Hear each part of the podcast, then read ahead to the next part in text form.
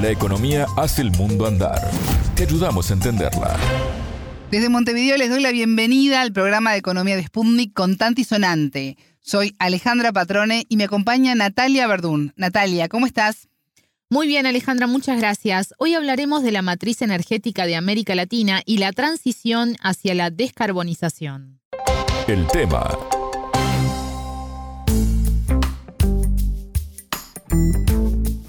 En una conferencia internacional realizada en Uruguay, Sergei Brilev, presidente de la Asociación Global Energy, destacó el avance de la región en energías renovables. Así es, fue durante la conferencia internacional de lo regional a lo global en América Latina que se realizó este 2 de febrero. ¿Y por qué decía esto? Porque en la región el 33% de la matriz de energía primaria corresponde a energías renovables, mientras que en el resto del mundo ese porcentaje es de 18%. Así lo explicó a contante y sonante otro de los participantes de esa conferencia, Alfonso Blanco, secretario ejecutivo de la Organización Latinoamericana de Energía, OLADE. ¿Cuáles son las causas? Nos lo contó el entrevistado. La entrevista. Eso tiene varias, varias justificaciones. En primer lugar, una alta incidencia de la hidroelectricidad dentro de lo que es la generación de energía eléctrica. Eso viene desarrollado en nuestra región desde hace mucho tiempo. En segundo lugar, se vienen eh, incorporando gradualmente energías renovables no convencionales, energía eólica y energía solar, este, de forma eh, sostenida desde hace un tiempo, desde hace un tiempo atrás. Y en tercer lugar, la participación que tiene la biomasa dentro de la matriz energética de nuestra región. La biomasa fundamentalmente destinada también al uso en biocombustibles en grandes economías de nuestra región, como por ejemplo Brasil. Eso eh, posiciona nuestra región en una región de una matriz relativamente verde con una muy baja participación del carbón natural como fuente de energía primaria en comparación con el resto del mundo.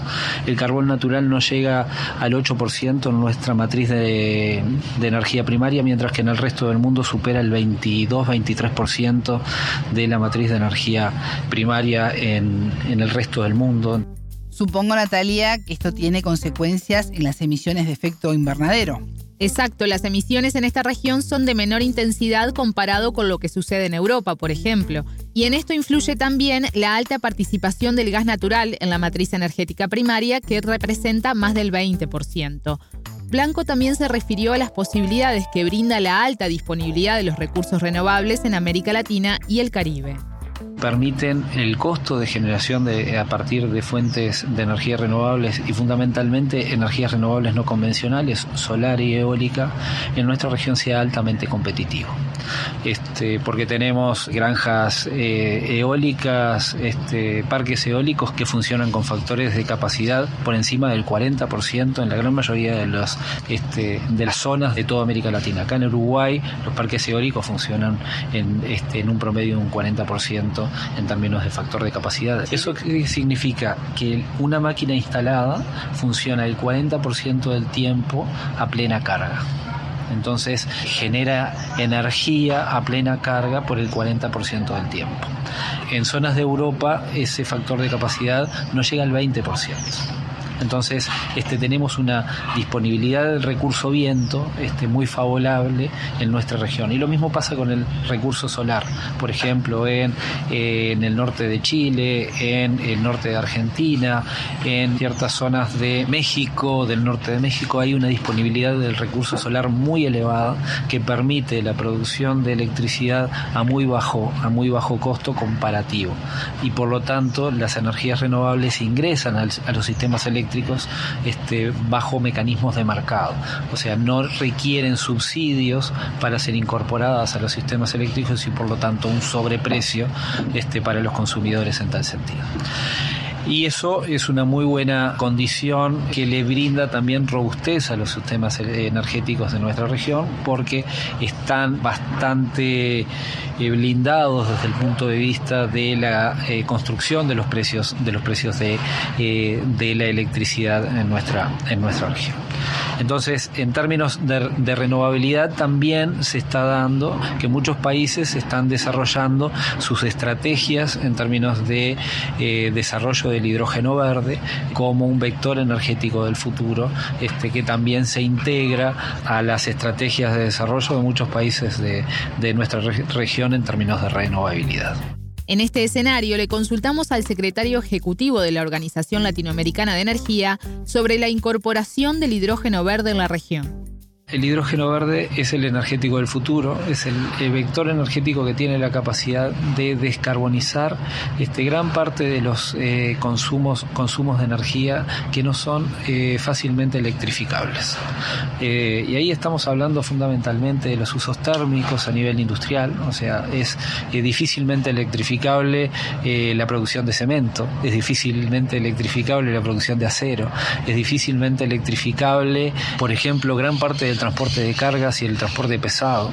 Entonces el hidrógeno este, se convierte como el vector energético que tiene la capacidad de actuar en la descarbonización de sus usos finales de energía que son altamente intensivos en, eh, en, el, consumo, en el consumo energético. Entonces ahí está de alguna forma la solución tecnológica para abordar la descarbonización de esos grandes usos de energía que inciden fuertemente en la matriz energética. A ver, Vamos a ser claros, el consumo energético que tiene la movilidad individual no es tan relevante como el consumo energético que tiene el transporte pesado de cargas y aéreo o marítimo.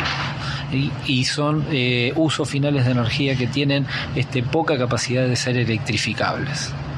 En cambio, a, partir del hidrógeno se pueden producir distintas soluciones, distintos vectores energéticos que actúan en la descarbonización de esos usos finales. En la conferencia a la que hacíamos referencia al comienzo, Alejandra, que se llamó De lo regional a lo global en América Latina, Blanco habló sobre la transición energética en el continente y puso como ejemplo a Colombia, porque como recordarás y sabrán los oyentes, o si no se lo estamos contando ahora, uno de los temas recurrentes del presidente Gustavo Petro durante su campaña, que lo llevó al gobierno el año pasado, fue justamente la transición energética.